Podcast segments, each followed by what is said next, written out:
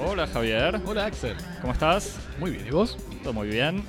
Bienvenidos a Cosmópodis, editando la cultura del mundo de a dos temas por semana, en vivo desde el Estudio 1 en el sur de París, reunidos hoy para hablar de la exposición Chris Marker, Las siete vidas de un cineasta, y como segundo tema de la obra del mismo Chris Marker, eh, a partir de esta exposición que, que se abrió hace poco en la Cinemateca Francesa. Javier, ¿te llegó algún mail? Sí, agradecemos este el mail de, de oyentes que recibimos esta semana.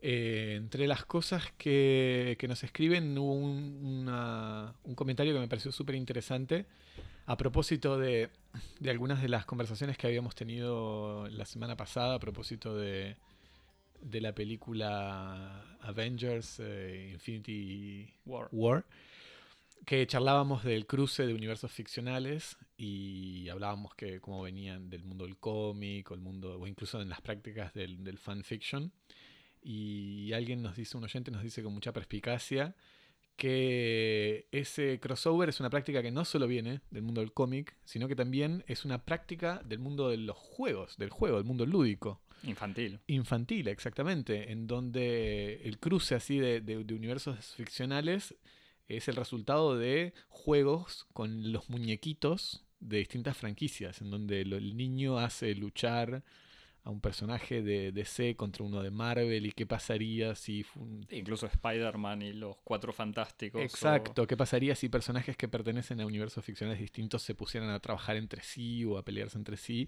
y que desde ese, de ese modo en, en el que estos productos culturales alimentan la, la imaginación infantil, que los niños a través del crossover en alguna medida alimentan la imaginación de, de, la, de la industria cultural. Así que interesante esa, esa observación de esas relaciones. Muy ¿Qué más? ¿Qué más nos Y otro, otro oyente nos, eh, nos hizo un pequeño comentario en realidad diciendo que esperaba más Foucault, más eh, análisis del sistema disciplinario en la comunidad eh, de de- de ese movimiento utópico eh, espiritual Hubo, instalado eh, en Estados Unidos. Porque hubo, últimamente hay mucho pochoclo y poco Foucault, aparentemente. Claro, como nos, nos falta Foucault. Pero bueno, eh, estos mails los recibimos a cosmopodis. arroba arroba- gmail.com. Muy bien. También Y- nos pueden seguir y contactar a través de arroba gmail en Twitter. Arroba y- Gmail, no. Perdón, Arroba cualquier Cosmopodis. cosa.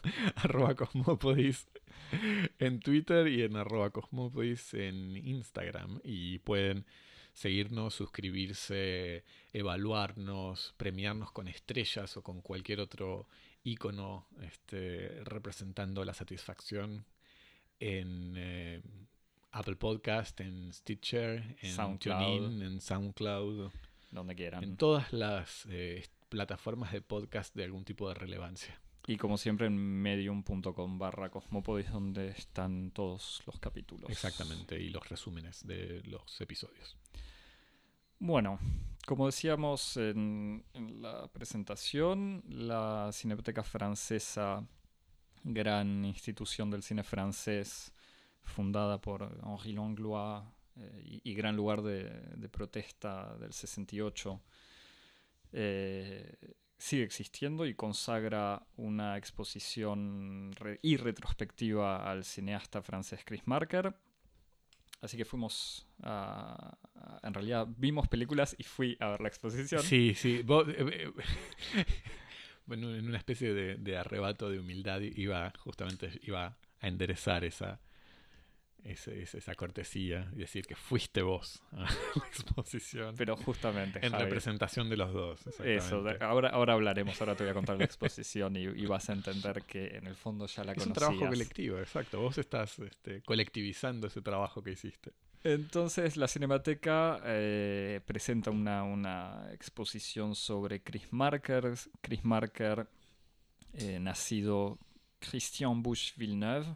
O sea, mucha, mucha gente cree que Chris Marker no es francés. Claro. Ese es lo que indica ese seudónimo inventado por él mismo. Que por ahí, además, en, en- en varios de los textos que se escriben sobre él, eh, se insiste sobre algo que es que la elección del seudónimo es para producir un nombre que pueda ser pronunciado en distintos idiomas.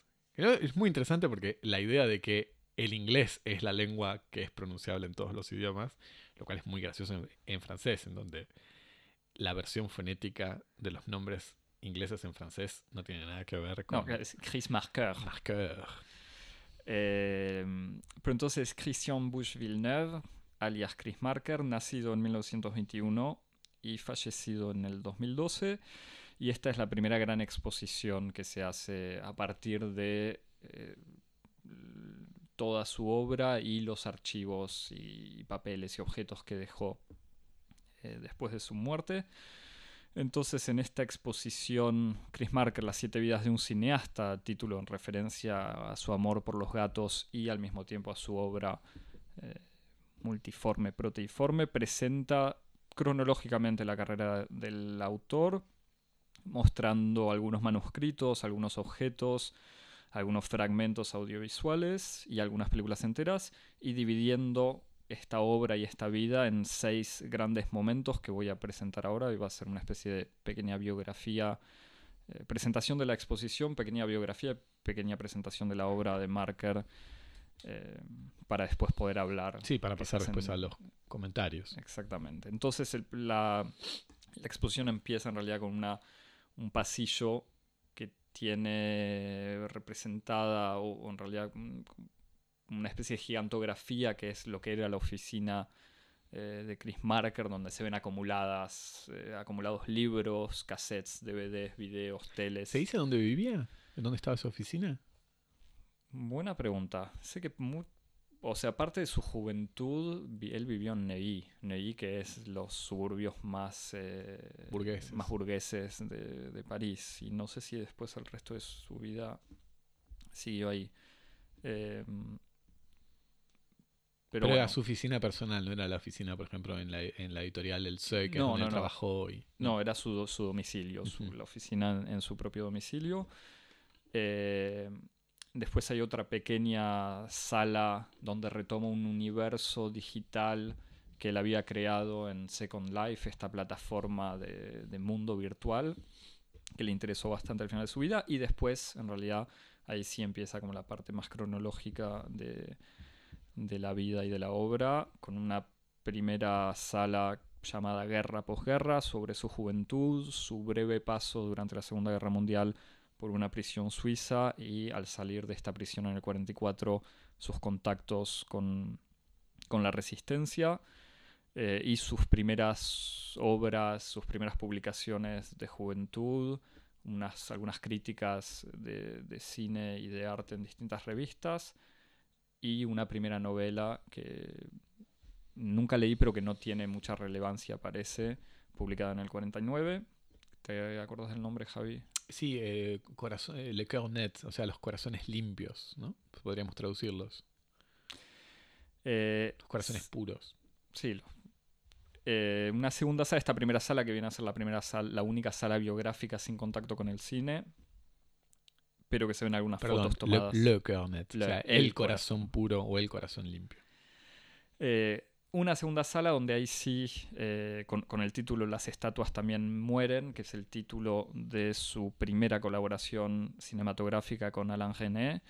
Eh, las estatuas también mueren es un cortometraje sobre el arte africano y que denuncia al mismo tiempo la situación colonial y que estuvo censurado durante 11 años y es una manera de mostrar esta primera colaboración que también eh, que seguiría sobre todo en Noche y Niebla, la primera gran película sobre campos de concentración realizada por René pero con texto de Marker, o por lo menos en donde Marker participó en, la escritura, eh, a partir de material de archivo. Y eh, también en el otro corto de René, Toda la memoria del mundo sobre la Biblioteca Nacional de Francia y sobre la vida de una biblioteca y de los libros. Mm, dos documentales que están disponibles en, YouTube eh, y que son más que interesantes. Tercera los sala. Tres están en YouTube, me parece. Eh, ah, Noche y Niebla. Noche y Niebla, las estatuas también mueren y, y toda la memoria del mundo. Tercera sala sobre la actividad eh, editorial de Marker llamada Planetas Pequeños y Grandes, que tiene que ver con una, un trabajo que tuvo Marker como editor o director de una colección de guías de viaje, eh, al mismo tiempo sobre diferentes países. Que se llamaba del Pequeño mundo. Planeta. Y, eh, y al mismo tiempo su trabajo cinematográfico viajero también de alguna manera, a partir de sus, eh, lo que es su segundo su segunda película Domingo en Pekín del 56, Cartas de Siberia del 57 y de alguna manera Cuba sí, que es una película sobre, la, sobre Cuba en revolución de 1960. La sala eh, número 4, que viene a ocupar una especie de espacio central en la exposición, es, eh, lleva el título de La Jetée. La Jetée, otra gran película de Marker, un corto de ficción, una especie de fotonovela, fotonovela cinematográfica. Sí, sí. en el Eh, sentido en el que es una- un montaje audiovisual de, de fotos fijas. Exactamente. Eh, y la Jetée sería como el muelle, es una especie de mirador del aeropuerto de Orly. Entonces este, este corto de ficción que ocupa un lugar central en la exposición, exposición que se ocupa de recordar que 12 monos, la película de Terry Gilliam, está basada o es una especie de remake de la Jetée. Eh, y película realizada al mismo tiempo que Le Joli Mai, El Lindo Mayo, un- una película de entrevistas o con entrevistas o a partir de entrevistas hechas en París en la primera primavera de la paz después de la guerra de Argelia, que nada, hechas ambas películas en el 62 y que son no sé si una bisagra en la obra de Marker, quizás lo, lo hablaremos después, Hmm. pero dos ejemplos de- del cine de Marker. Y después las dos últimas partes, la penúltima sala eh, sobre mayo del 68 antes y después, que trata del compromiso político de Marker, su participación en la fundación de los grupos Medvedkin, que eran unos colectivos de cine obrero fundados antes del 68, pero que fueron muy activos retratando y documentando el movimiento estudiantil y obrero de huelga del 68 y finalmente lo que es una gran obra política de balance de este periodo de la izquierda internacional entre los 60 y el 77 con Le Fond de l'air rouge, literalmente el fondo del aire es rojo que habíamos tenido una charla sobre cómo traducirlo Habíamos encontrado un título y muy era como bueno. el clima está rojo, digamos. Claro. Algo así viene a ser. Eso, a partir de una expresión sobre cómo está el clima, y el título trata de. O hay rojo en el aire, creo que era. Sí, una- habíamos encontrado una, una traducción con un poco más de sentido. Y finalmente la última sección de la exposición. El aire está rojo. El aire está rojo. Eh, es una película balance de, de lo que fue la historia del, de, de la revolución y la insurrección en el mundo entre los 60 y los 70. Y finalmente la última sección, todos los espacio-tiempo, a partir de la obra de, de madurez o de vejez incluso de Marker. Primero con Sans Soleil, Sin Sol, un gran ensayo documental de 1983 entre Japón y Guinea-Bissau, que habíamos evocado cuando hablábamos nosotros de, de ensayismo. Sí, una, una referencia un poco recurrente en nuestras conversaciones aquí y fuera. de- aquí por afuera. Y eh, después de esta obra de los años 80, las diferentes aventuras de Marker con herramientas multimedia al final de su vida nota- notamente. Especialmente la creación de un CD-ROM, eh, retomando Sí, CD-ROM, internet, eh, exposiciones, multimedia, instalaciones. eh, Exactamente. Eh, Javi, ¿querés que te diga lo que pensé de la exposición? Por favor. Es una exposición muy... ¿Qué pensamos? ¿Qué pensamos? No, es, es una exposición que obviamente es, eh, es interesante porque permite de alguna manera abarcar una obra eh, completa en un par de salas. Vale la pena por un montón de detalles relativamente fetichistas o anecdóticos sobre objetos, por ejemplo, unas eh, cajitas de cigarrillos, que él, de cigarrillos, de, De fósforos. fósforos, que él llenaba con fotos pequeñas y regalaba. o tenía guardadas en su casa, o objetos de colección, libros de colección, de colección que él tenía en, en, su casa y en su propia vida, un par de eh, negativos de fotos o negativos o em, contactos. Contactos eh, de negativos de preparación de sus largos o de fotos que fue eh, sacando a lo largo de su vida. Algunos manuscritos de guiones, varios de esos elementos. Algunas entrevistas, no muchas, con gente que trabajó con Marker a lo largo de su carrera. Y obviamente las películas de Marker que están, no todas, pero que están presentes eh, a lo largo de la exposición. ¿Ojeaste? ¿Hay un catálogo? Hay un catálogo que sí, que no que es interesante con textos de mucha gente, o sea, críticos conocidos, autores, René, textos de gente que trabajó con él, eh, pero que no lo vi en, detalle. Hmm. Eh, pero que justamente en el fondo la exposición, los comisarios de la exposición, hay una comisaria que es una historiadora especialista de Marker que trabaja en la Cinemateca y ya trabajó en otra exposición, y dos críticos de cine, también especialistas, eh, Raymond Belcourt, que también trabajó sobre Marker, y Jean-Michel Frodon, que fue director de Calle du Cinéma, mm. y que los dos, sobre todo pues después leí unas entrevistas, insisten en que la exposición pretende salir de la, del orden cronológico y crear correspondencias entre los tiempos como hacía Marker en su obra, eso es falso, o sea, es, o por lo menos es un poco exagerado de su parte, es una exposición bastante cronológica y sin nada muy especial. No crea un sentido nuevo, no interpreta de una manera nueva la obra de Marker, pero digamos lo que tiene de...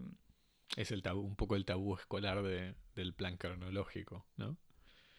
Sí, la facilidad y al mismo tiempo tampoco me parece tan mal que no hayan pretendido para una primera exposición revolucionar o reinterpretar una obra que ya es bastante compleja, pero bueno, tiene el el mérito, digamos, de dar ganas de ver las películas de Marker. Y a mí me pasaba viendo, en, porque estaban proyectadas eh, en, pequeñas salas, eh, las estatuas mueren, también mueren. La Jetée, Sans Soleil y me parece que Le Fond de l'air rouge, el fondo del aire está rojo, eh, estaban, eran proyectadas de manera entera y al mismo tiempo daban ganas de quedarse viéndolas y al mismo tiempo era como, bueno, prefiero verla en mi casa con mejores condiciones, mejor sonido, eh, pero dan ganas de ver su obra, incluso películas que conocidas y que ya vimos varias veces y algunas que no o que no tanto. Así que tiene ese mérito, me parece bastante interesante. Y sí, también quizás leer más comentarios sobre su obra o conocer más sobre gente que trabajó, pero que en el fondo no no abunda la exposición en eso. Eh, no hay tanto material exterior a la obra en realidad. Claro, sí. Pero bueno, o sea, si uno conoce muy bien la obra de Marker y, estuvo viendo videos en YouTube sobre Marker o leyendo, quizás no aprende, no descubre nada nuevo. Yo que sí descubrí es toda esta actividad editorial eh, que no conocía de como director de colección y viendo los libros que publicó, incluso un libro de fotos sobre mujeres coreanas a partir de sus viajes en Corea. Eh, que es el libro coreano. Coreano, exactamente, coreanas, literalmente. Eh, Me pregunto si, si tal vez no, no, funcionará mejor esta exposición, si es como estas grandes exposiciones de, ciertas instituciones que después circulan en distintas salas de exposición en el mundo, si no funcionará mejor, por ejemplo, en, en otros contextos como en Estados Unidos, en donde Marker tiene un, rol muy importante como una especie de director de culto del que todo el mundo conoce la AJT eh, y que en alguna medida complejiza o extiende esta imagen de director confidencial de la Nouvelle Vague, reintegrándolo a toda su dimensión documental, que es tan importante, pero que es tan tal vez confidencial o esotérica o conocida solo en Francia. Quizás que quizás la, la, la, visibilidad, el interés de la exposición se, se, revele más en otros contextos que no sean el contexto francés que en la Cinemateca. Es, eh, me, sí, lo pregunto. No, no, sé cómo van a hacer en, en Porque es un lugar común cuando vos ojeas la, literatura crítica científica sobre Marker en inglés, por ejemplo. Eh, un, lugar común es en la introducción, sí, todo el mundo conoce la JT, este, pero por lo demás es un uno de esos este, nombres secretos de la Nouvelle Vague, que todo el mundo retiene, Godard, Truffaut, uh, Varda incluso, eh, y queda como, como en esa especie de segunda línea más confidencial, como Rivet o, bueno, Marker. alguien, Marker, que estaba eh, en contacto, o sea, era amigo de, de toda esa gente y al mismo tiempo siempre ocupando un lugar medio exterior en parte quizás por su mismo su misma actitud de crear misterio alrededor de su persona, o sea, con este seudónimo eh, medio misterioso y el detalle que en la exposición hay se, respeta bastante que casi no hay fotos de él, o sea, que era alguien que no daba entrevistas, no estaba o daba entrevistas pero escritas eh, pero no hay videos de él hablando de su obra. De, de, de, eventos de promoción de sus, de sus películas.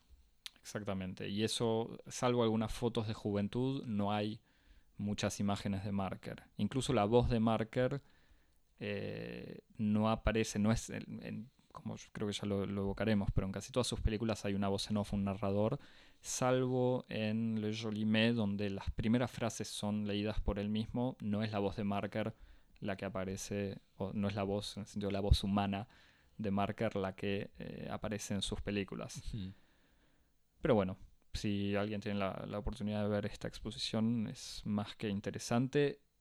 Si los que no la pueden ver, no se preocupen, uno puede, puede acceder a, a la riqueza de la obra por, por de una manera directa. no se revela ningún arcano de la obra. No, exactamente y que en el fondo la, digamos lo que la exposición eh, amaga con hacer y no termina de asumir completamente es esta multitud de, eh, de formas de la obra de Marker. O sea, obviamente es la cinemateca, entonces insisten en el aspecto cinematográfico.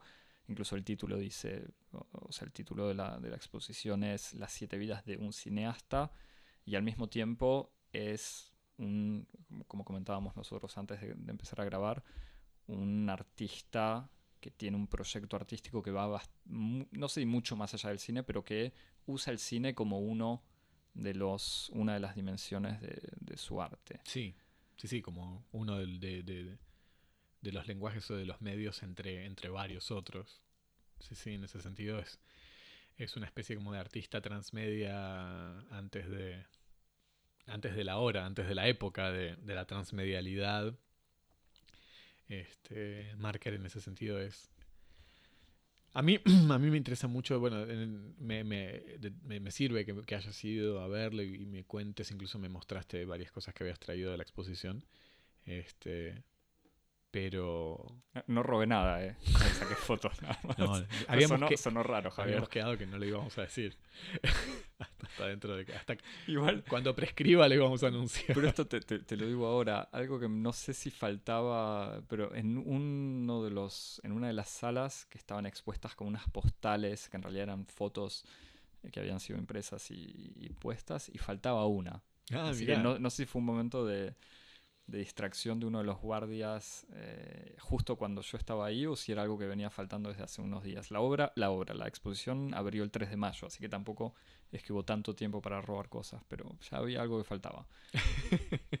no, pero, pero sí, definitivamente una de las cosas interesantes en, y que se ven en la obra cinematográfica de Marker es que esta obra es una, como una especie de emanación de emergencia, como un pico que emerge de, de algo que está debajo de una línea, de, como si fuera la línea del agua y que forma parte de una especie de gran complejo eh, de preocupaciones este, que se manifiestan eh, de un modo menos visible históricamente eh, en el mundo editorial, en el mundo literario, en, la experimentación con, con, medios como por ejemplo la computación o el internet y que hace y que empieza a producir como una especie de coherencia general en donde todos estos experimentos eh, tienen una, una forma de, de, participación de un espíritu común que es como una especie de espíritu así de,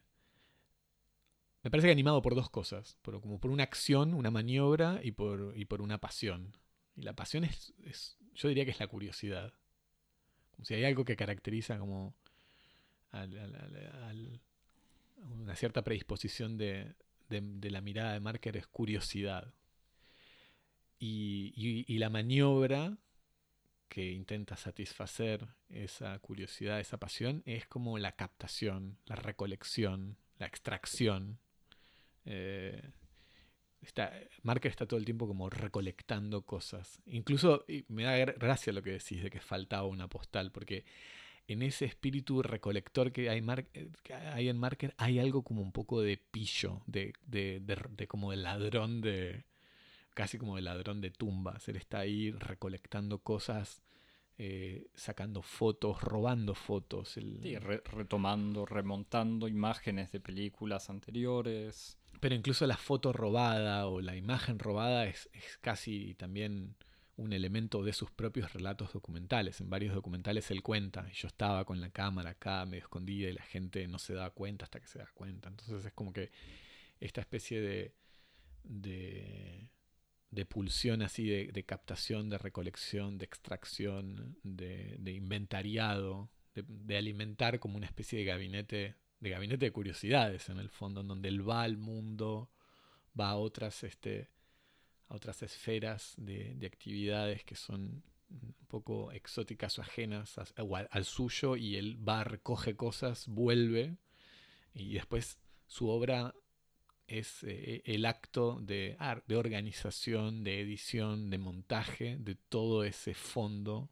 de todo ese archivo que, recolectó en, sus, en sus excursiones. Pero que, y que se completa, me parece, con una segunda capa que le da otro sentido al, simple archivo, que es, eh, quizás suena demasiado, pero la literatura. O sea, el comentario eh, como decíamos antes, todas sus obras están acompañadas por la voz de un narrador que comenta o acompaña las imágenes eh, y que producen algo más que un simple comentario sobre las imágenes y que una simple suma de imágenes más literatura. Sí. Pero, o, sea, lo que voy es que no es un archivo, eh, o sea, es sin duda un trabajo impresionante de montaje y de montaje de imágenes, que pueden ser fotos, videos, eh, sonido, bueno, sonido menos igual, eh, pero siempre con una dimensión... Sí, pero el sonido también, ¿eh?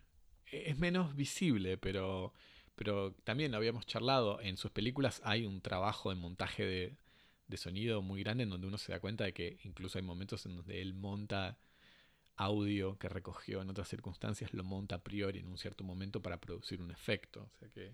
y, un uso de la música, una presencia de la música también, a veces compuesta por él mismo, a veces por, por otra gente. Pero entonces son estas dos dimensiones, múltiples dimensiones, pero que de alguna manera, por un lado la fotografía o la imagen y por otro lado la, la literatura o la palabra eh, la palabra, como la palabra en general, podemos decir, eh, que se conjugan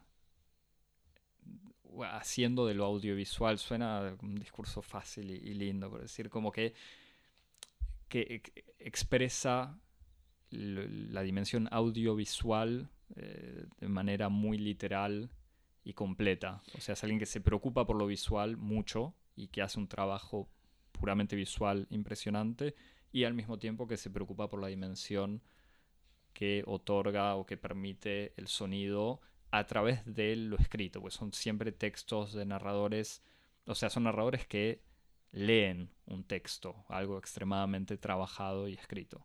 Sí.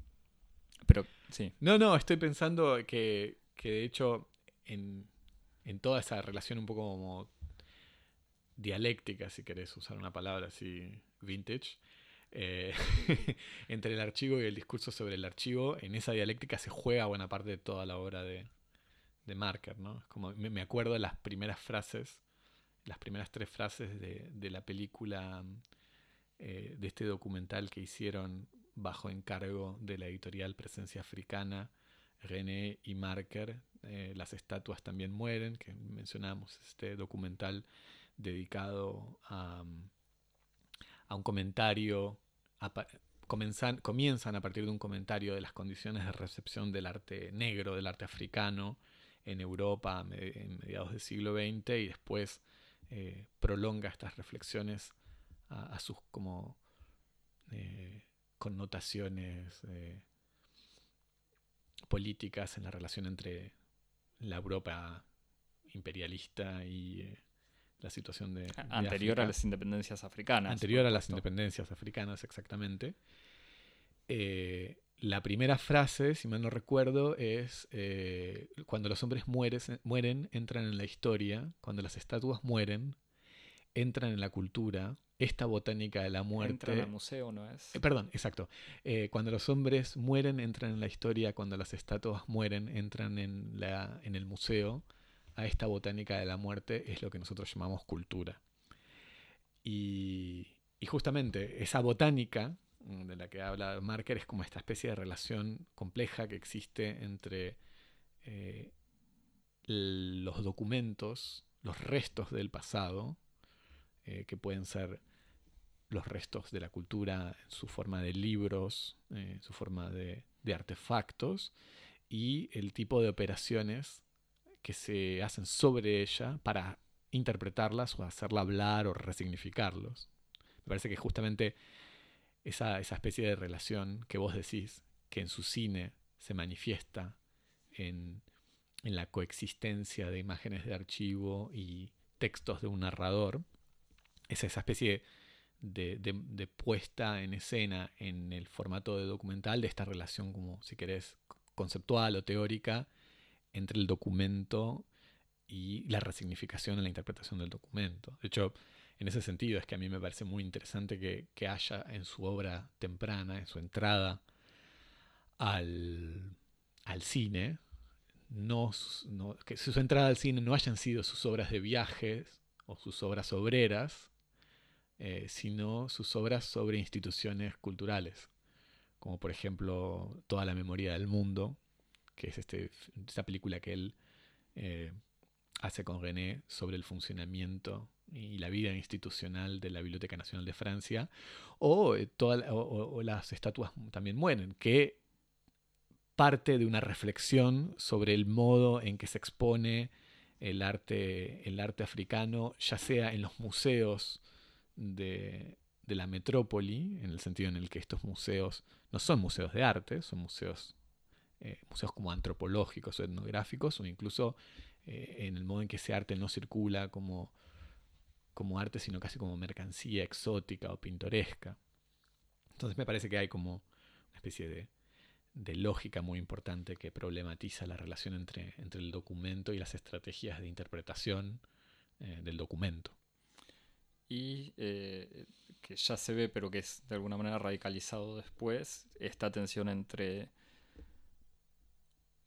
entre palabra e imagen que se ve, es como explícito y evidente en la GT.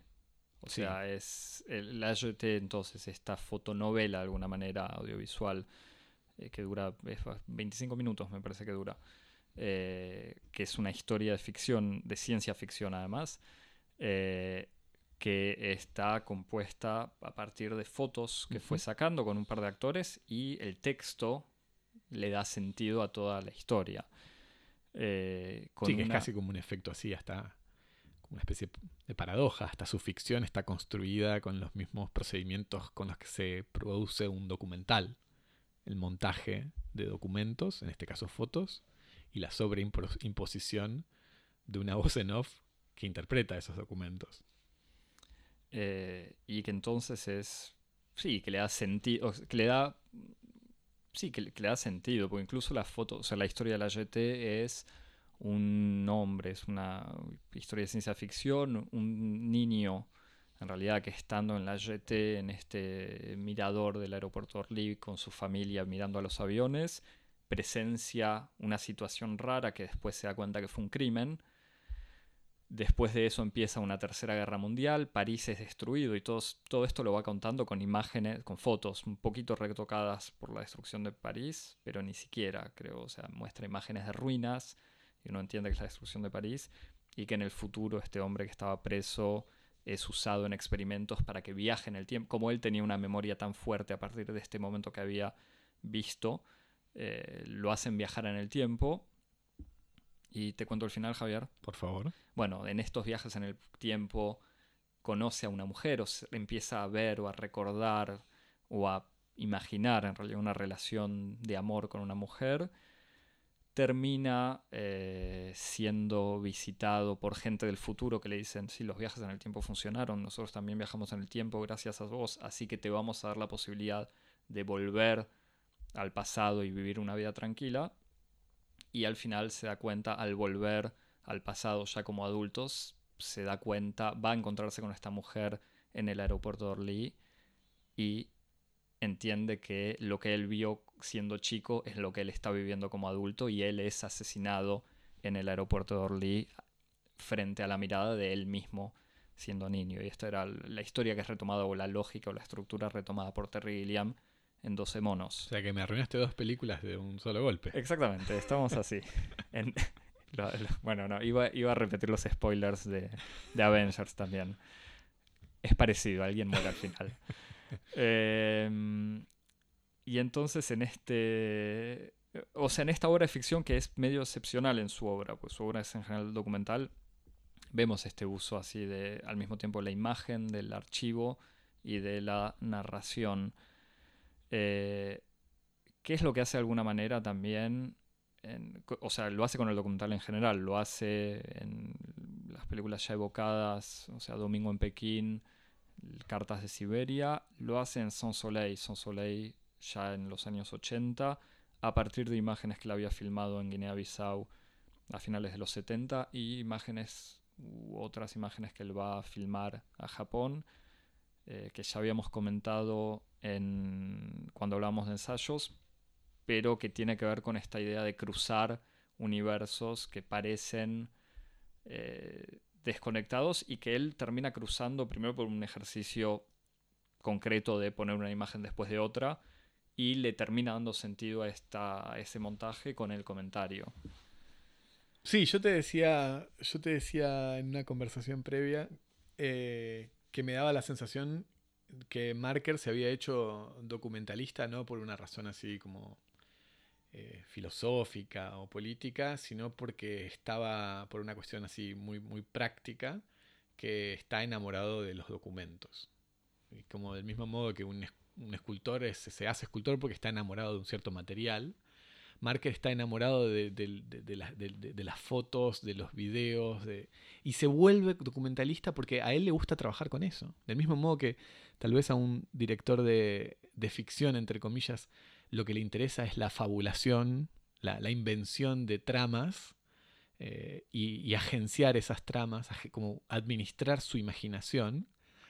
A, lo, que le, lo que le gusta a Marker es eh, administrar esas piezas que están sueltas y, el ejercicio de, su inventividad está en este trabajo de edición y de montaje de estas piezas que están ahí afuera. Y que me, me hace pensar incluso hasta en esa especie como de enamoramiento por el archivo, me hace pensar también en, el texto de, la historiadora francesa Arlette Farge.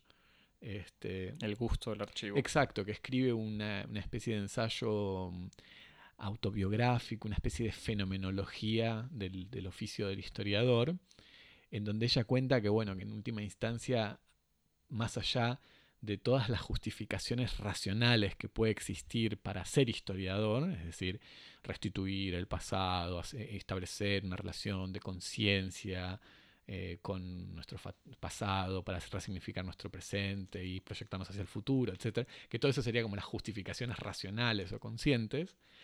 Detrás de todo eso, o debajo de todo eso, opera como una especie de pasión inconsciente que es la pasión por el archivo, el gusto por estar abriendo cajas, sintiendo el olor a viejo, el polvo. Y un llamado, como si todas esas e, esas piezas, esos, esos papeles, esos libros viejos, esas revistas, te estuvieran diciendo como, bueno, léeme e interpretame, reanimame en una interpretación.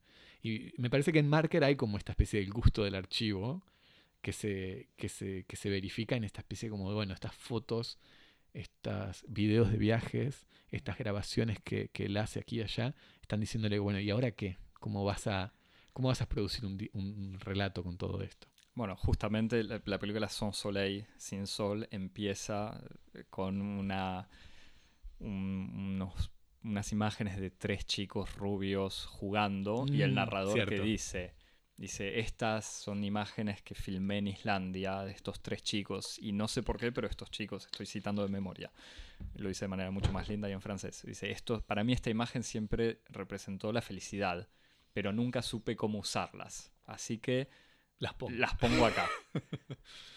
y las, y- y se, se ve la imagen de estos chicos jugando y no sé cómo lo dice, pero después hay un fon- se, funde a negro, hay un momento, un segundo de pantalla negra y dice eso. Ahora el que las mire quizás ve la felicidad, si no, en el peor de los casos va a ver, va a ver la pantalla negra. Eh, y, y tiene ese juego, ese chiste con esta cosa de que hay, hay imágenes que por alguna razón tiene que. hay correspondencias y hay que mostrarlas y hay que ponerlas frente.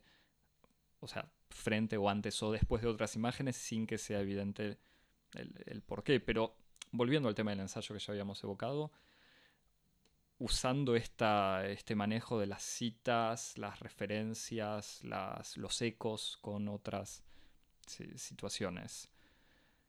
Javi, hacemos una pausa y pasamos a un, no- un segundo tema sobre la obra de Marker. Por favor.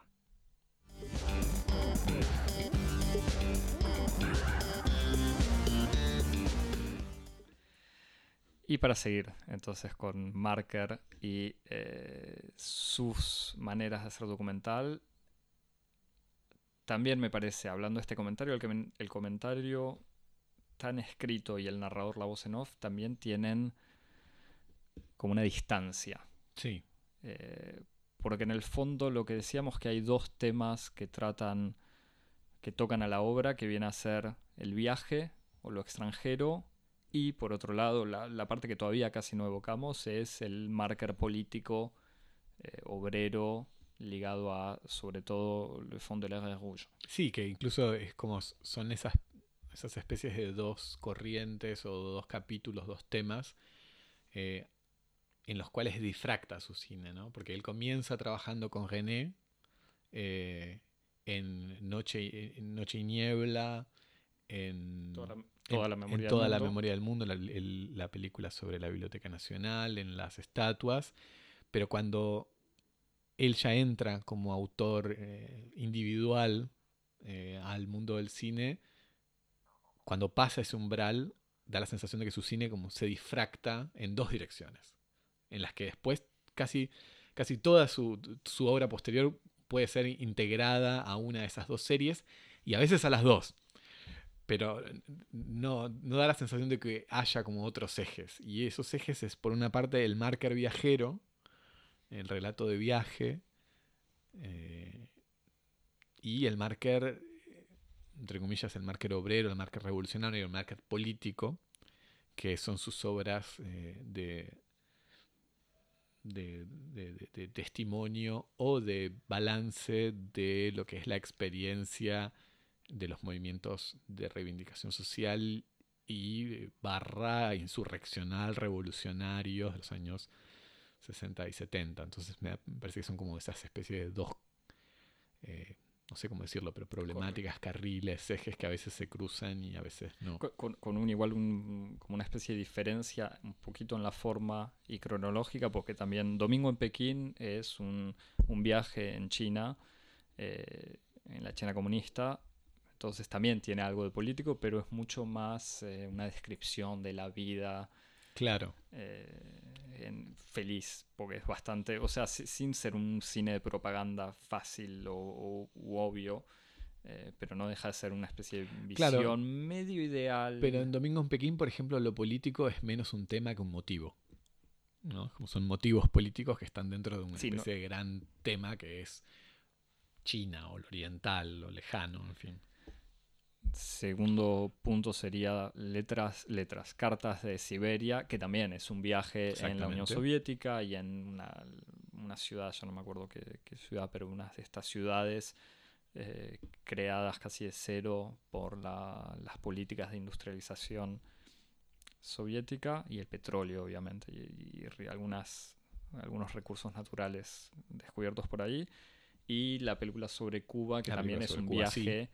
En 1960 en la Cuba revolucionaria, pero que no deja de ser una mirada, no deja de tener una mirada muy del viajero. O sea, no es una película, es sobre la política obviamente, pero no es una reflexión política sobre Cuba, sino una mirada sobre la Cuba política o sobre la política en Cuba. Sí, son películas en las que el, el- aquello, el objeto de la curiosidad, digamos, aquello que excita el ojo de, de Marker es menos los detalles y las formas de las dinámicas políticas o revolucionarias, que va a ser lo que va a suscitar interés después, sino eh, la singularidad, la extrañeza de otros modos de organizar la vida, de establecer las relaciones sociales, el trabajo, o sea, es mucho más... O- otros modos en el sentido de modos diferentes de lo que son en París en los años Exactamente. 50 y 60 en los que vive Marker. Sí, siempre que digamos diferente o exótico hay que entender lo que es como el origen de coordenadas de la mirada de Marker, que es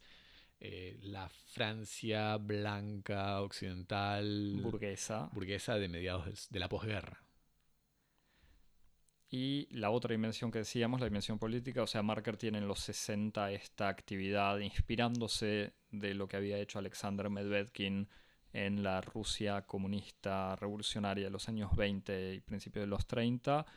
Pretende crear unos colectivos de producción audiovisual obreros. Entonces va con cámaras, o sea, crea cursos de cine y presta material o se ocupa de conseguir material para que los obreros puedan filmar ellos mismos su vida y sus movimientos políticos, eh, sus debates, sus, su- sus, ¿cómo decirlo? Su- sí, sus, sus actitudes revolucionarias eh, o sus reflexiones revolucionarias. Sí, y si me disculpas un, un pequeño agregado de lo que estás diciendo, me parece que también ahí se juega un poco eh, en, un- en este contexto muy específico es el amor del archivo, la idea de producir archivo, testimoniar, Bueno, incluso producir imágenes de estas experiencias. ta- también él, él crea o dirige unos cortos de, de propaganda sobre lo que pasa en el extranjero y justamente, por ejemplo, Patricio Guzmán, el, este director documentalista chileno, Marker le dice, porque Guzmán está en Chile en- durante el golpe de Estado eh, de Pinochet en el 73, y Marker le dice que filme y que le mande todo el material, y después es material que va a ser usado En, en Le Fond de l'Air. exactamente. Pero bueno, y en el 77, o a partir, en realidad no sé qué año, el 73, me parece que es a partir del golpe de Estado en Chile que Marker empieza a pensar y a escribir este y a montar de alguna manera este documental en dos documental en- partes. En dos. Sí, ah, son dos partes. La primera parte es las manos frágiles, me parece. mm, Y la segunda parte, las manos cortadas, que no es una referencia a Perón, eh, sino a, a el- a las manos cortadas, imagino que de la guerra de Vietnam y también al, a- al fin de la, de la lucha armada. Sí, cuando, cuando al sueño revolucionario, para decirlo en términos de otra temporalidad, le cortaron las piernas. Exactamente. Era el tercer capítulo que Marker no pudo hacer, las piernas cortadas. Em, pero entonces es este, esta película doble eh, de, sí, de, de balance, y ahí sí es un uso del archivo, de la imagen y del texto que para mí tiene una, una especie de belleza y lucidez melancólica, pero sin, sin ser, eh, o sea, pesimista y depresiva de alguna manera también. Pero bueno, eh, pero sin ser cínica. O sea, no... Como que tiene una lucidez que no es solamente la lucidez Sí. del diario del lunes. Yo o sea, no de sé si saber lo que pasó. pesimista, en el sentido en el que me parece que el pesimismo siempre es una, una emoción proyectada hacia el futuro. Me parece que es como más desilusión. desilusión, pero que en alguna, digo quizás pesimista, porque en el fondo es como hubo o existió este, este momento de esperanza y ya no existe más. Pero igual podemos, sí, es cierto que en, En el fondo él no que- dice que no, que, que no haya esperanza. Exacto, me da la sensación de... Tampoco dice lo contrario. Pero no es una película cuya mirada esté, eh, esté orientada hacia el futuro en ningún momento. Es, es una película que, que- que tiene su mirada puesta hacia, lo, hacia el pasado, avanza como marchando para atrás, como el ángel de la historia. Este, pero, pero sí, que no tiene como una mirada hacia el futuro. Como, no sé, estoy tratando de, hacer una comparación, me parece que es ilegítima, pero como, no sé, como pesimista puede ser film socialismo. Claro, la película de Godard, bastante reciente. Claro. Hace, unos años. Sí.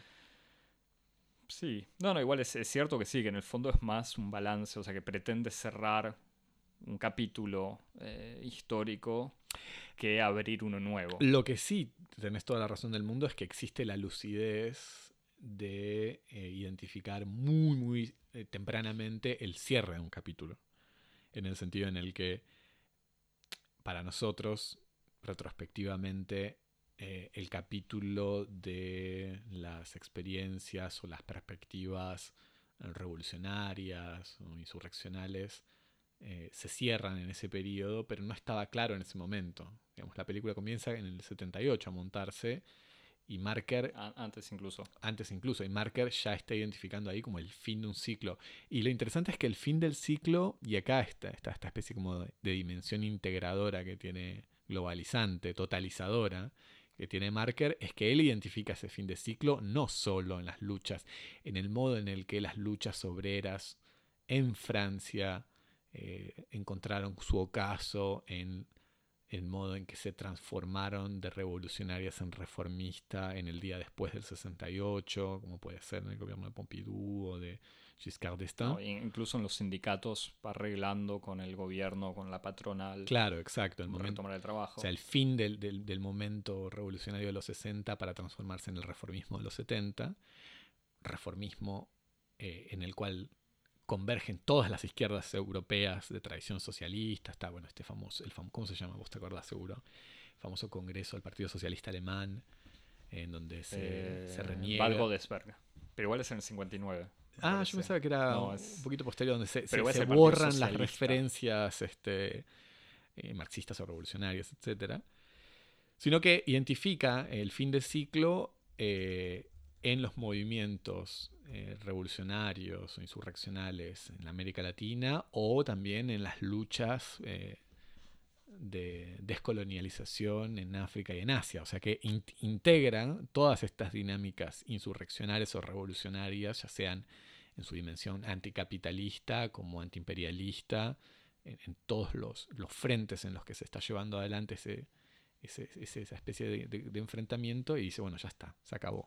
Incluso, si mal no recuerdo, me parece que la película termina en el 77 con los acuerdos entre el Partido Socialista y el Partido Comunista en Francia, que ah, son los acuerdos, eh, no me, acuerdo cuál es el nombre, pero el, programa común entre el Partido Comunista y el Partido Comunista que decide acompañar a Mitterrand. Exactamente. Que sí ganaría la presidencia en el 81 y en el fondo terminaría traicionando. Lo cual le agrega privatizando. le, le agrega una nueva capa de lucidez, en el sentido en el que para buena parte de la inteligencia francesa, eh, Mitterrand fue como una especie de, posibilidad, de nueva esperanza de lo que podía ser eh, la promesa de una república gobernada con los principios del socialismo. Y en alguna medida Marker está como diciendo, bueno, no, e incluso antes de que eso ocurra, él identifica la raíz, el huevo de la serpiente, este, como que de todos modos ese capítulo está cerrado.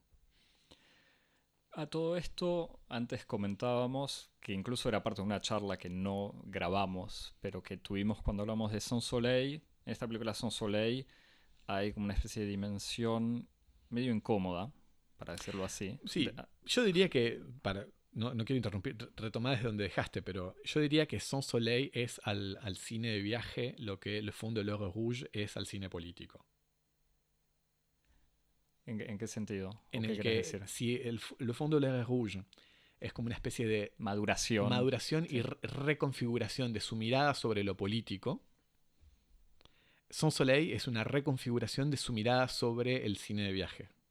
Sí. Eh, y que es a partir de esa doble reconfiguración que el cine de Marker se va a relanzar en su dimensión posterior, que es como más experimental, más esotérica, eh, más artística en el sentido Sí, se abre a otras formas. Sí, en el sentido como formalista del término, si se quiere, pero no, no digo en un sentido despectivo. Este, y que en ese sentido tiene, hay como una especie de correspondencia, me parece, entre, entre los dos. El, el Fondo Leer es al cine político lo que Son Soleil es al cine de viajes. Que a todo esto ya es un cine de alguien de 60 años. O sea, no es el marker. Sí. En el fondo la obra de Marker igual empieza, su, obra, su trabajo literario empieza bastante joven, pero su trabajo en el cine empieza a los 40 años más o menos. Claro, y por eso me parece que es, importante lo que decíamos al principio. su obra cinematográfica es como una especie de emergencia de, de, pico visible de todo un trabajo que se manifiesta en otros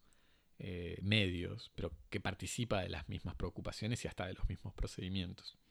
Entonces vuelvo a lo que te decía, que Son Soleil tiene unos momentos que vistas, no sé si hoy en el 2018, pero sí, viéndolo ahora, hay una especie de exotización eh, del Japón incluso de Guinea-Bissau, o sea, de la insistencia sobre la belleza y la naturalidad de la mirada de una mujer en el mercado, pero sobre todo sobre Japón, que nos había dejado un poco eh, incómodos para, no ir más lejos sobre esta mirada de Marker sobre el mundo. Y en, el, en aquel momento habíamos resuelto esto como diciendo, bueno, lo que pasa es que Marker es universalista, Marker cree que todos podemos observar a todo el mundo eh, sin que por esta, o sea, sin que la mirada hacia el extranjero e incluso, incluso filmar al extranjero, eh, sin que eso implique una situación de dominación y de una situación de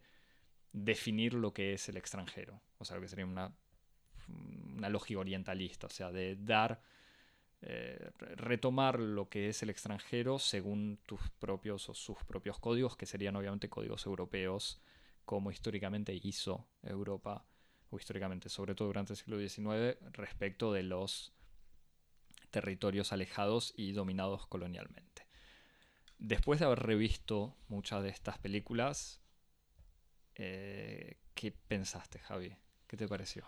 Sí, bueno, eh, en algún sentido como profundizó esta, esta sensación de... Mm, sí, de incomodidad. Incomodidad es un buen, un buen término en el sentido en el que hay algo, en el sentido en el que hay algo a lo que es difícil adherir sin hacer un trabajo de elaboración. No, hay uno no puede adherir a eso este, sin, sin una especie como de, de acercamiento crítico o incluso de, apología muy, muy elaborada. Algunas de las cosas que tiene Son Soleil cuando habla de Japón, que son las mismas cosas que puede tener incluso Domingo en Pekín, mucho humor, o sea, mucho mostrar una escena de baile o escena de los japoneses entregando eh, o proponiendo eh, objetos al dios del gato o algo así, o rezando para, eh, para proteger al alma de sus gatos muertos y que el narrador lo va a decir con algo de humor. Y que eso no deja de ser. O sea, es gracioso siempre y cuando uno lo mira con ojos europeos. me hace acordar un poco esa, ese latiguillo que tienen en Asterix, ¿no? Estos romanos están locos. Eh... Están majaretas, según la traducción al español yo no, original. No, lo leí en español, pero. algún día parece que están, se hizo una traducción nueva en Argentina eh, que entre las cosas que hace es anular ese majaretas y traducir fu por locos, ah. que sería la traducción más lógica y literal, pero a mí me sigue tocando eh, el alma, el majaretas. Em, pero en el fondo igual este ejemplo era muy bueno, porque si hay algo que es Asterix, además de ser una historieta espectacular, es una historieta francesa. Exacto. Eh, es como una especie de mundo, sí, de mundo visto por los franceses. Con otra, una gran diferencia igual con Marker es que Asterix eh, fue escrita por un hijo de inmigrantes húngaros, me parece que era el padre de que vivió, que pasó toda su infancia en Argentina y dibujada por un hijo de inmigrantes italianos. Sí, pero bueno, que digamos la, la ideología siempre encuentra bocas inesperadas para pronunciarse. Y en ese sentido, uno tal vez es un poco injusto, pero me parece que no es falso. Asterix no deja de ser un drama eh, de la ansiedad de Francia ante un mundo nuevo con reglas nuevas.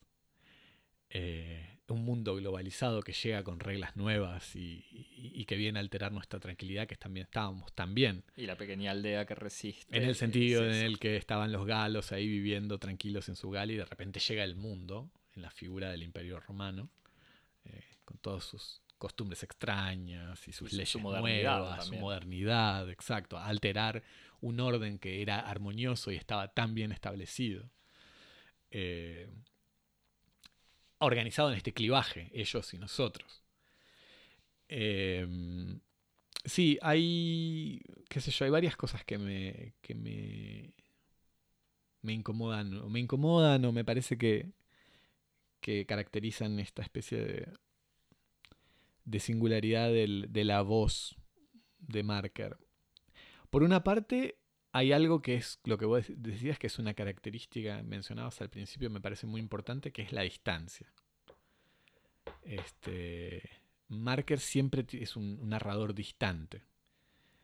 Y, la distancia dice mucho en el sentido en el que la distancia siempre es como una especie de síntoma de, relación con la alteridad. él siempre está está fuera de aquello de lo que habla. Siempre está mirando desde afuera, desde la distancia.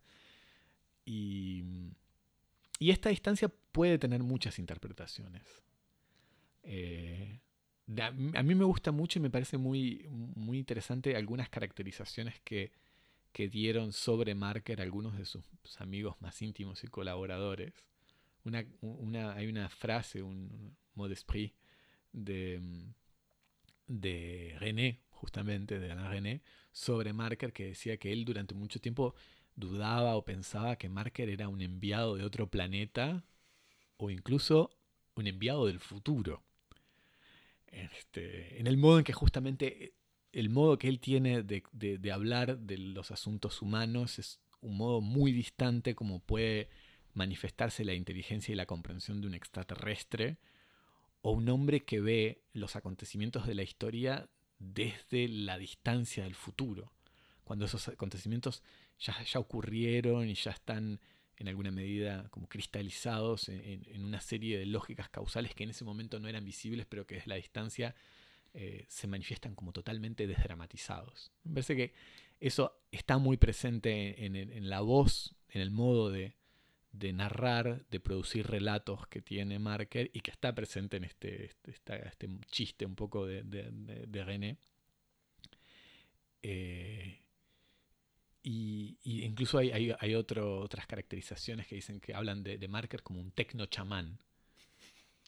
¿No? Es que, dice eso? No? Eh, lo, mencionan en, la, en, la, literatura. Es un tecno chamán, como que al mismo tiempo está. Eh, combina toda una sensibilidad por, por, los nuevos dispositivos, las nuevas formas de expresión, el, rol y la preponderancia que tienen eh, los cambios técnicos en la vida cotidiana pero al mismo tiempo con una voz y una mirada así medio como intemporal, trascendente, que es la del chamán. Este, es una especie de, sabio chamánico que, que, sabe y se interesa por internet. Pero que es igual de alguna manera, o sea, te escucho, te entiendo esto y es lo que hace el, no sé el interés, pero lo que hace bastante o por lo menos lo que me gusta de la obra de Marker.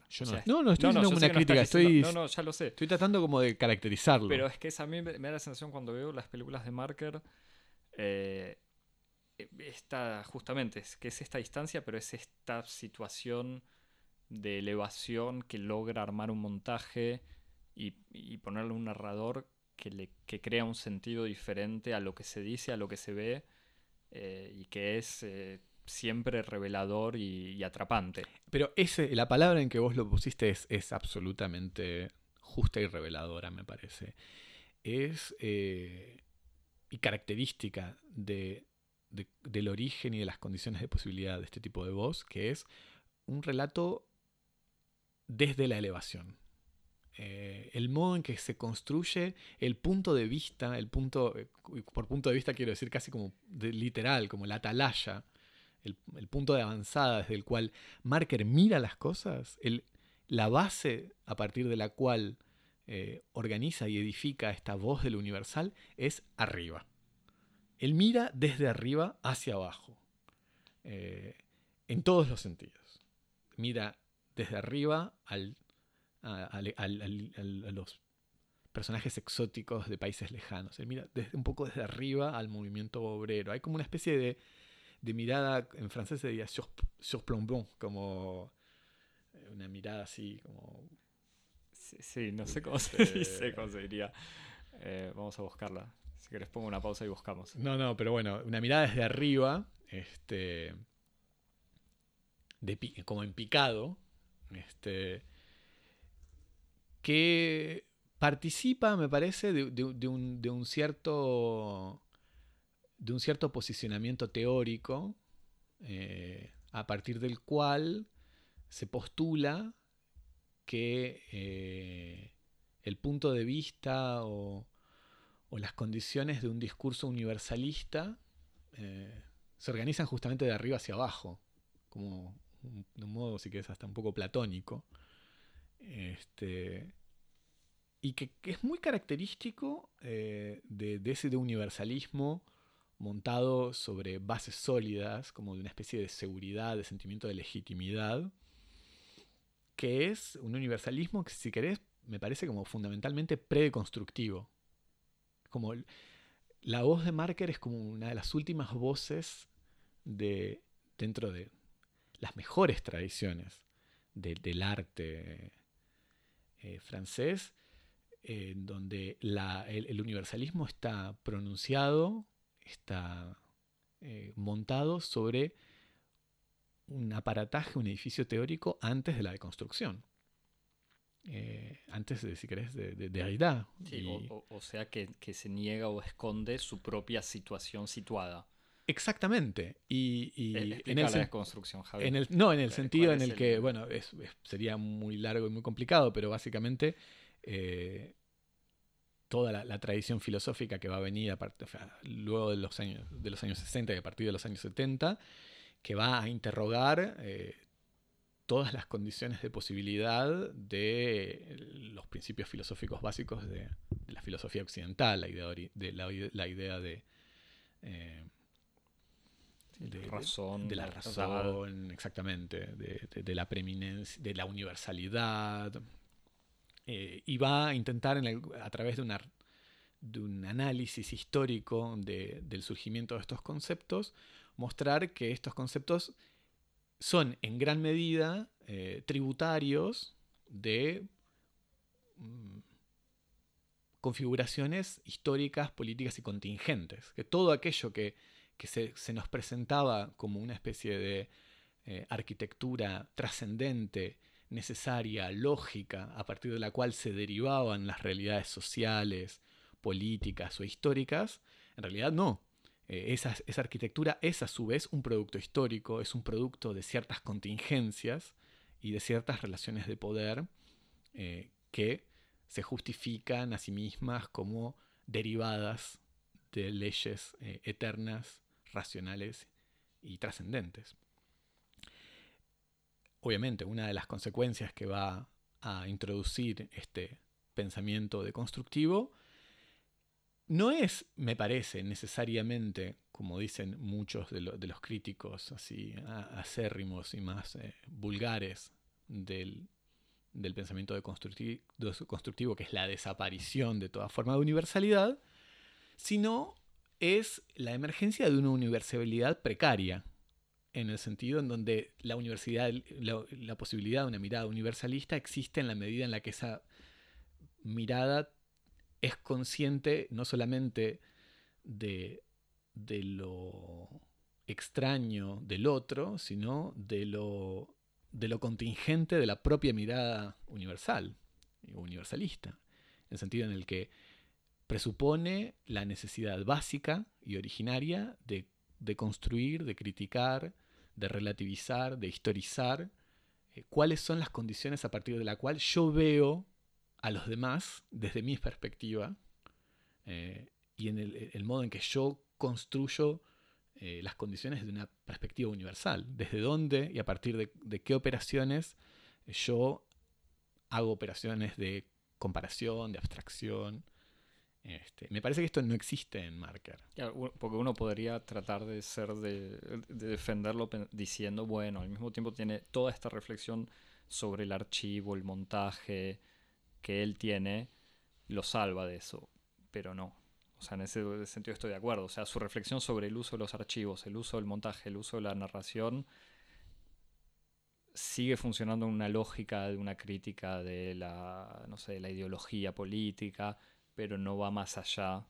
O, sea, sigue jugando siempre en esa perspectiva universalista francesa. O sea, francesa o occidental, si Claro, eh, digamos, si querés, la crítica constructivista se ve en el modo en el que Marker visibiliza los procedimientos de armado de los relatos. Un buen ejemplo de esto es eh, ese fragmento que vos me mencionabas de Cartas de Siberia. De Cartas de Siberia, en el, que cual... mencionaba antes de grabar, ¿eh? sí, sí. que lo mencioné. Claro, que me mencionabas antes de grabar.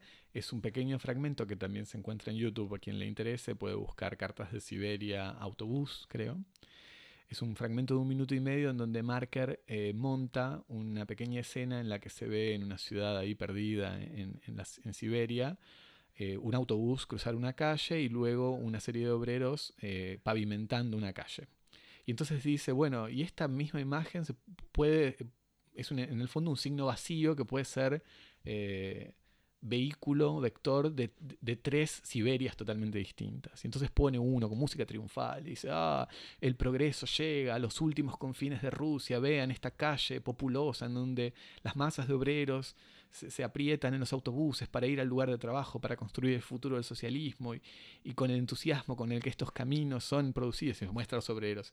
Y después otra con una, el mismo la, misma, eh, la misma secuencia, sin música o con una música sombría, donde dice las calles desiertas de, las, de estos poblados muertos en Siberia, en donde apenas cruza un autobús.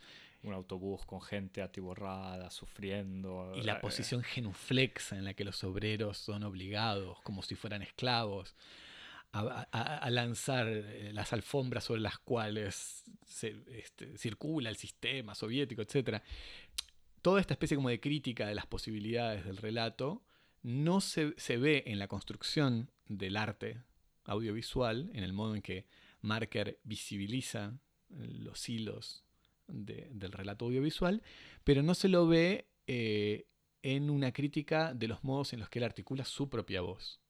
En, ningún momento hay eh, en, en sus relatos, que son muy muy ricos y muy densos, una problematización de eh, sujeto a partir del cual se articulan estos, estos eh, guiones, estos comentarios, como le va a llamar él, que son en última instancia la matriz de sentido fundamental de sus, de sus documentales. Eh, la, plenitud del sentido del documental se manifiesta en, en estos comentarios grabados en voz en off.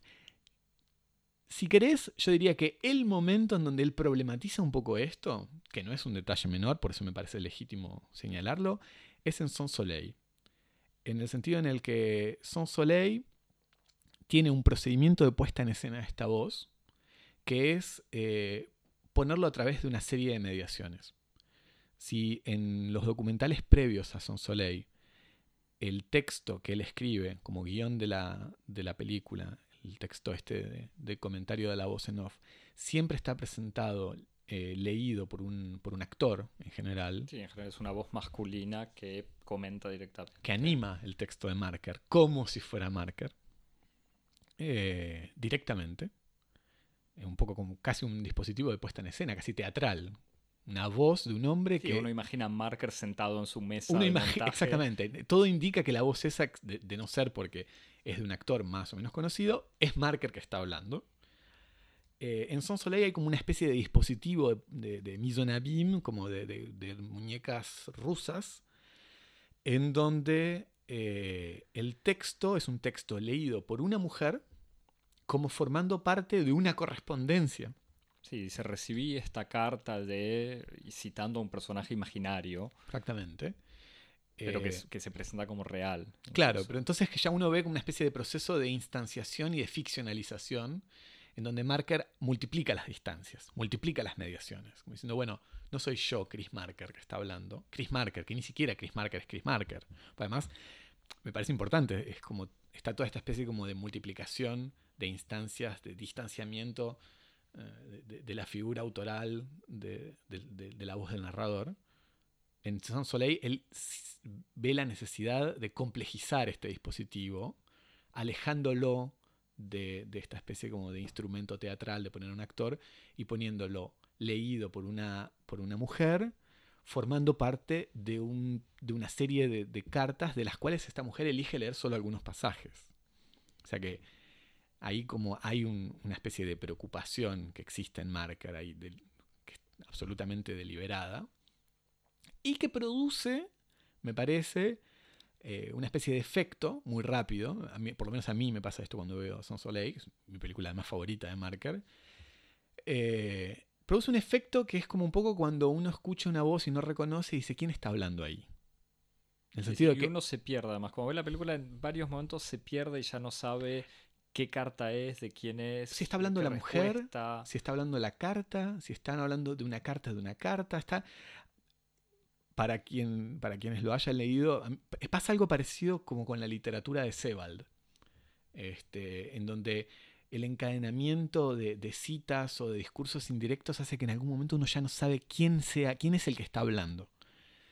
Este, y a mí me parece que eso es muy interesante en la medida en la que manifiesta la lucidez de Marker a la hora de, la necesidad de problematizar justamente las condiciones de posibilidad de esa voz, de ese narrador.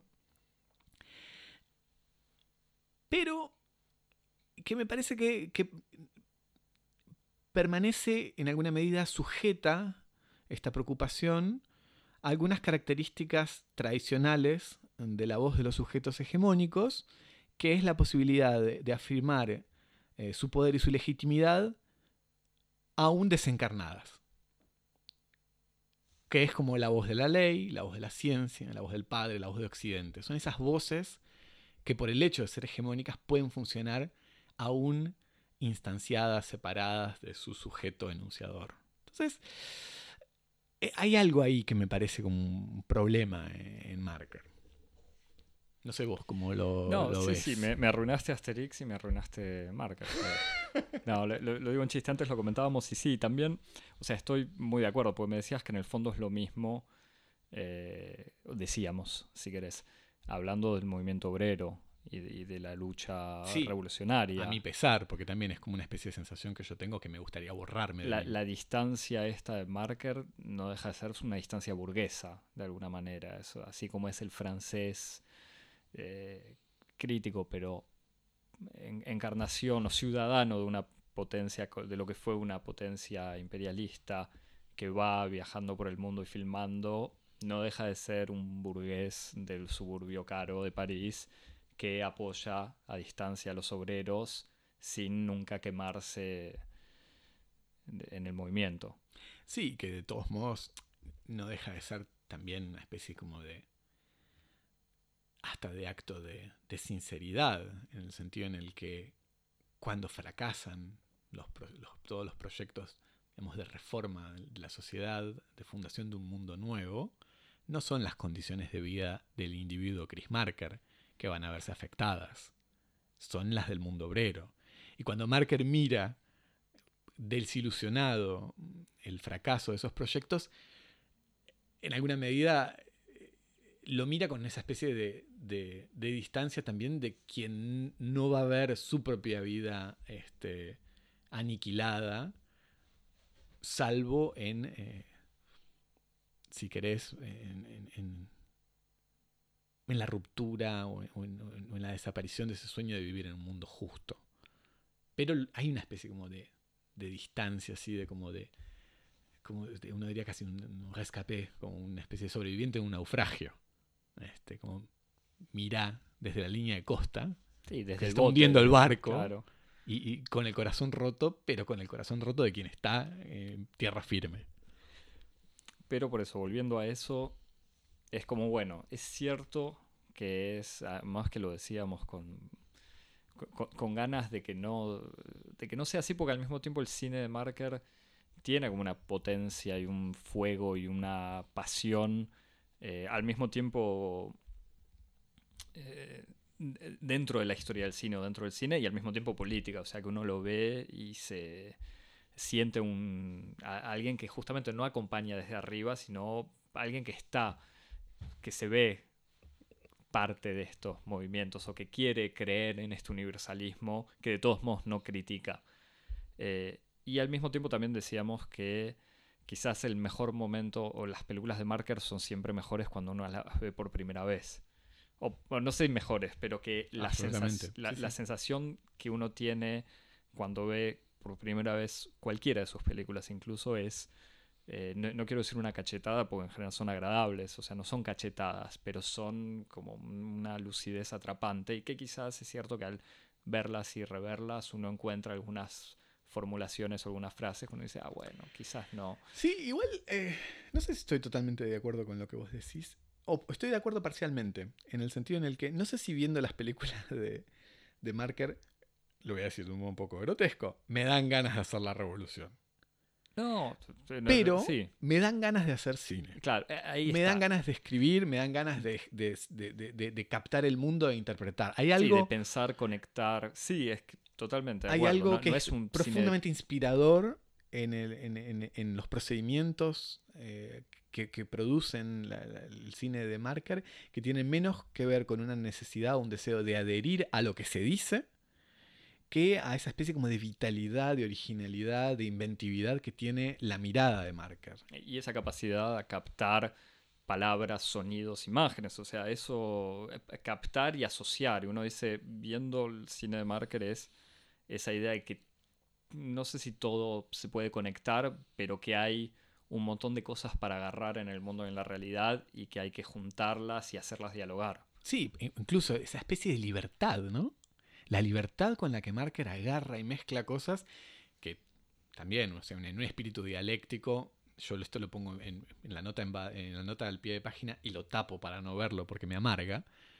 Eh, hay algo de esa libertad que uno tiene la tendencia de sentir que es la libertad que está facilitada por el sentimiento de legitimidad del sujeto burgués, que se permite todo, que siente que todo le está disponible, que, no está ni siquiera atravesado por esa especie de, mecanismo que legitima a los sujetos no legítimos acceder a algo, que es, por ejemplo, eh, la profesionalización para dar un ejemplo concreto, en el sentido en el que un sujeto no legítimo a través de eh, la obtención de ciertas credenciales o entrenamientos, como puede ser el acceso a una profesión científica, está legitimado para hablar de algo porque las instituciones del Estado, una universidad, una escuela, un, colegio profesional, eh, certifican que esa persona puede hablar. Marker habla con la soltura eh, del ensayista aristócrata incluso que él no tuvo, me parece, ningún tipo de formación, de educación exactamente. Tiene la cinematográfica. Exactamente, tiene la libertad de quien se permite eh, ejercer su voz y su mirada sin ninguna de las restricciones ni de las, eh, ni de las prebendas institucionales o escolares. Es una fonji, es un hombre libre, como libres son sus conexiones. Y no, y como libres son los hombres en algún sentido legítimos y hegemónicos. Pero tapemos esto, porque esto no es lo que yo quiero ver. Hay una libertad que es absolutamente inspiradora, que dan ganas de, dan ganas de hacer, dan ganas de escribir, dan ganas... Eso, en ese sentido es un, un cine, para mí, profundamente fuente de entusiasmo. No sé vos cómo lo ves. Totalmente de acuerdo. Y, y que dan ganas de o sea, de, ir más allá de todo y al mismo tiempo ya es un cine bastante rico con un montón de referencias, imágenes, lugares, eh, citas, así que hay eh, material para ir más allá. Y hay como un llamado a la acción, en el sentido en el que eh, este trabajo con el documento, y, y, por documento uso casi una metáfora, o sea, documento puede ser la filmación, la foto, pero también puede ser la experiencia el modo en que eh, Marker se apoya sobre sus experiencias de viaje, este llamado de que este documento necesita de algo para ser planificado. necesita de, una operación posterior eh, para tener su verdadero sentido. Hay como una especie de, de operación de realización, en el sentido en el que es el relato markeriano que hace que la realidad sea real. La realidad no está en la grabación de un viaje, en la foto de una situación, eh, está en el modo en el que eso es actualizado, es planificado, eh, animado por, una, por un relato.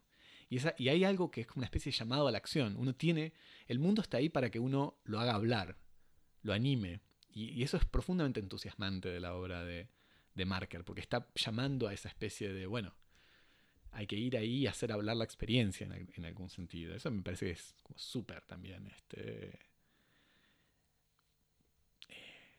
sí, llama entusiasmante, apasionante, me parece.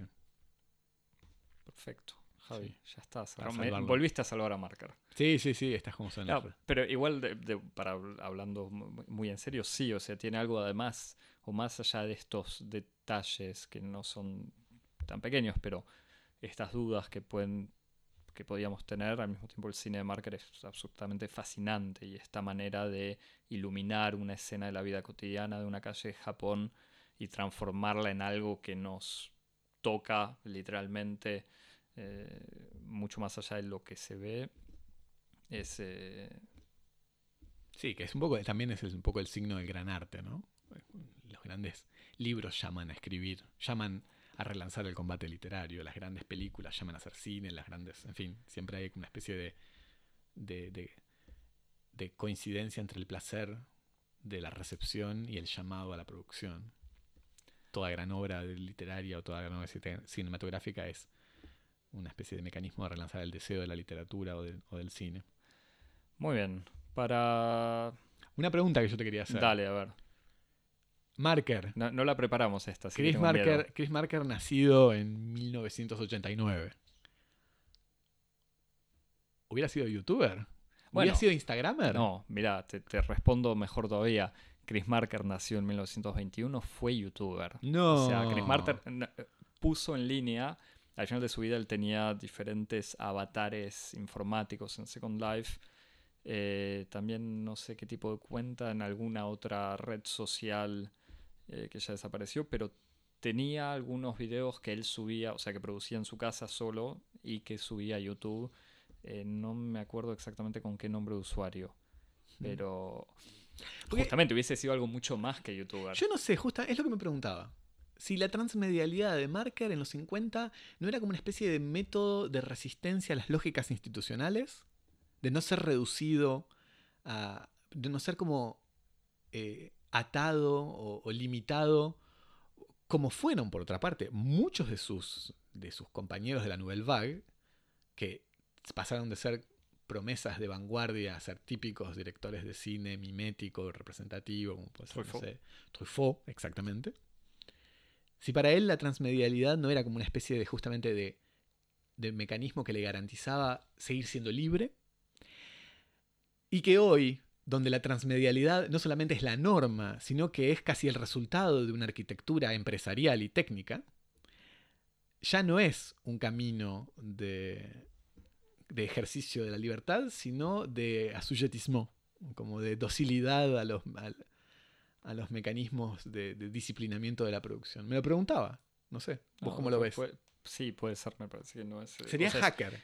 sí, es un ejercicio de imaginación que no, no tiene mucho sentido, pero que sí, que, para imaginar, transponerlo en esta época, sí, sería quizás otra cosa que lo evidente. Claro. así como de vuelta, él siempre formó parte de la Nouvelle Vague y al mismo tiempo siempre estuvo por afuera y siempre estuvo más allá, estuvo extremadamente integrado en el mundo de la edición y al mismo tiempo no es para nada recordado como ni editor, ni, escritor.